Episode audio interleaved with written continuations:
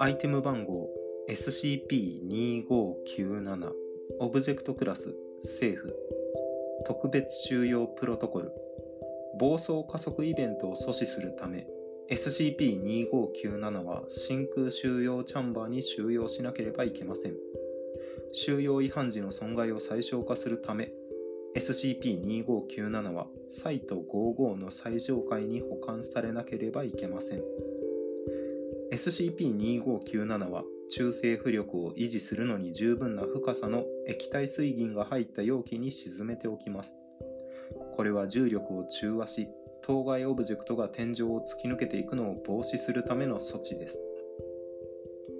SCP-2597 はいかなる場合も収容チャンバーの壁天井床と接触させるべきではありません。SCP-2597 が関与するすべての実験には書面によるレベル3の承認が必要です。説明。SCP-2597 はあたかも負の完成質量を有するかのように動作する。外見上は天秤に使用するため設計されたと思しき分動です。当該オブジェクトの組成は不明ですが実験によって SCP-2597 の完成質量は約マイナス 2kg であり密度は STP 標準温度圧力における水銀のそれとほぼ同等だと断定されています。そのため SCP-2597 に加えられる全ての力は当初の力ベクトルと反対方向への加速を引き起こします。この結果 SCP-2597 は重力の影響を受けるとまず落上します。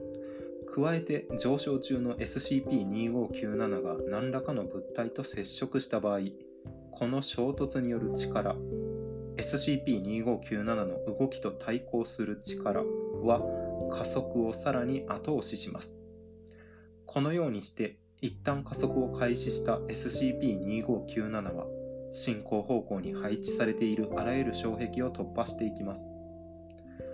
高速で空気粒子と衝突した場合 SCP-2597 の加速は制御不可能な状態になると理論上想定されています。この事象が発生した場合当該オブジェクトは極めて迅速に危険な速度へと達し職員やサイトのインフラストラクチャに被害を及ぼす結果になると考えられます。ホイ SCP-2597 回収ログ SCP-2597 は基地の異常芸術家 anartist であるのアパートで彼が SCP-669 の制作に関与した一件での調査中に発見されました回収当時オブジェクトは液体水銀に満たされた大きなガラス瓶に収められていました。異常性質が特定された後オブジェクトには SCP 指定名称が与えられ近隣にあるサイト55の回収部門に所属するメンバー1人が SCP-2597 回収に派遣されました。インタビューログを開く。回答者エージェントジェラルド。サイト55回収チームベータの一員。ジョ。SCP-2597 回収直後のエージェント。による報告からの抜粋。このログは簡潔にするために編集されている。記録開始。質問者。あなたが SCP-2597 の回収を担当したという認識でいいのですね。エージェント。いやそうでもない。うん。少なくとも私が最初についたわけではなかったね。だが知っての通り、財団側のアナーティストの家をガサ入れした時、そこの連中は一番近いサイトの司令部に連絡を取って、それがたまたま55だった。上層部は確認のために私を送ったわけだ。質問者オブジェクトの回収経緯について聞かせてください。どのような流れでしたか？エージェント。そうだな。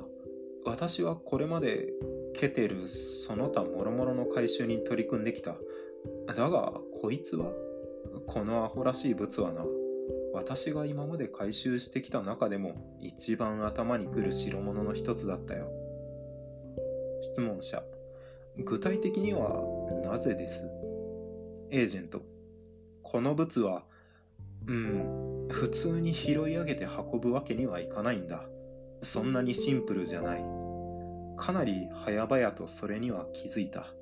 ほら、私のやることすべてにこいつがどう抵抗したかをもとに考えたんだ。もし私がサイトに帰るときに車を使えば、このスキップはきっと後ろの窓から飛んでいってしまうだろう。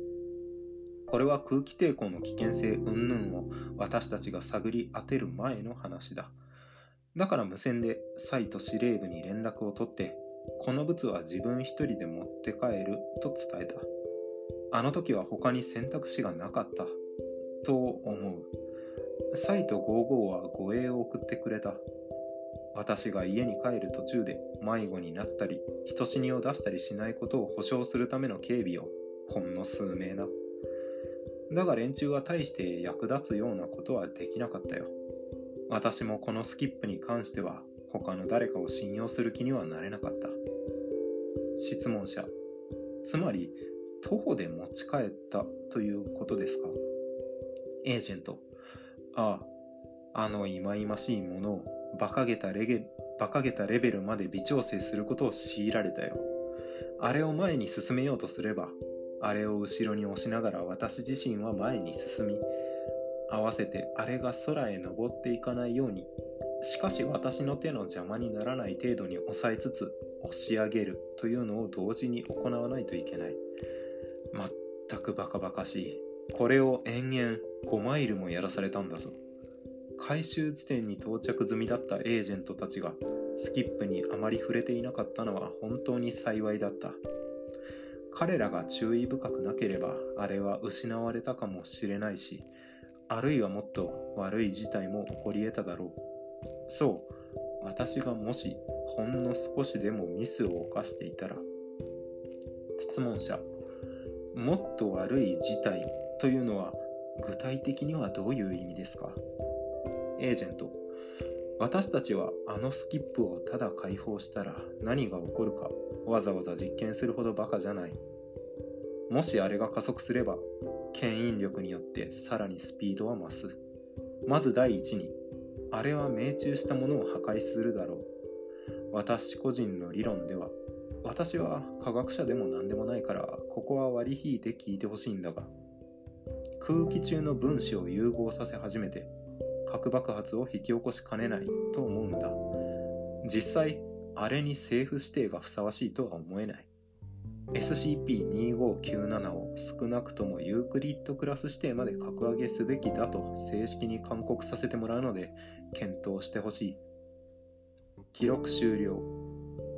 回収地点で SCP-2597 の収容に使われていたテクニックは後日、対象の現在の収容手順に実装されました。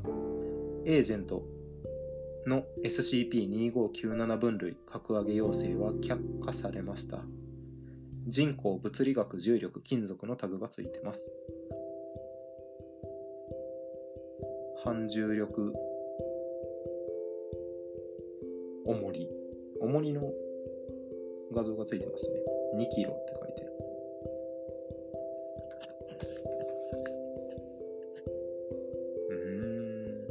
液体水銀が入った容器に沈めておきます。重力を中和し、天井を突き抜けるのを防止するための措置です。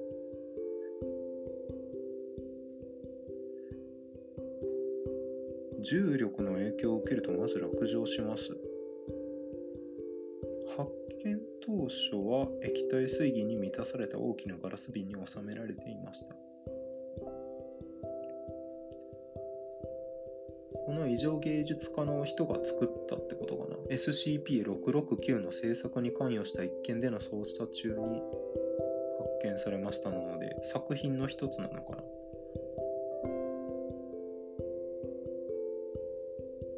？SCP-669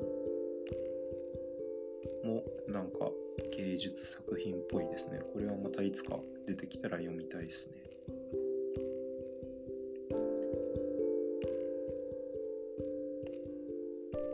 の液体水銀以外の対処法が確立されてない割には政府のままでいいよって言ってるんだな。なんか瓶割れたりしたら罪な気がするけど。もっと悪い事態。空気中の分子を融合させ始め爆発を引き起こしかねないと思う。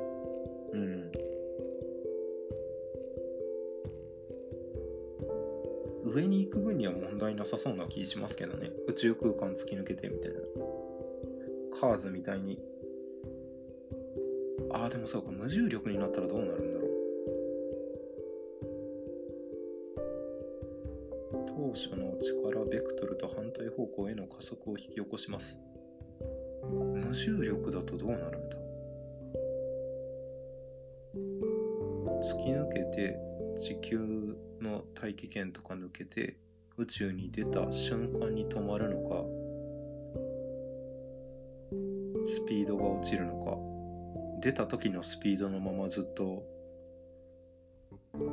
飛び続けるのか。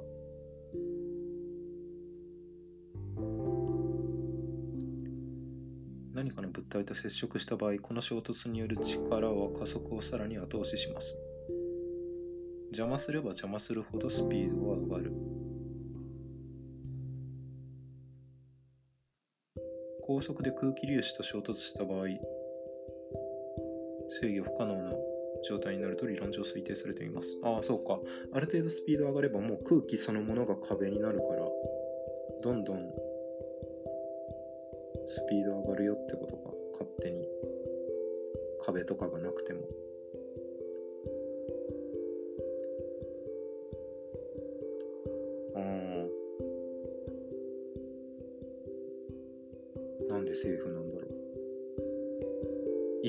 ないからかな。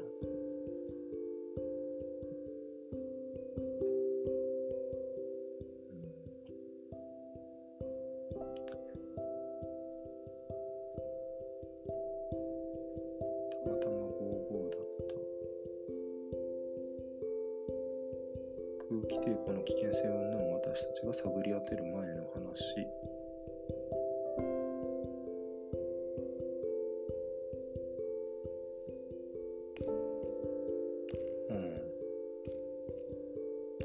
SCP-669 もいつか読みたいっすな。ちょっとこういう系好きだな。じゃあ短めですか？また次回。お疲れ様です。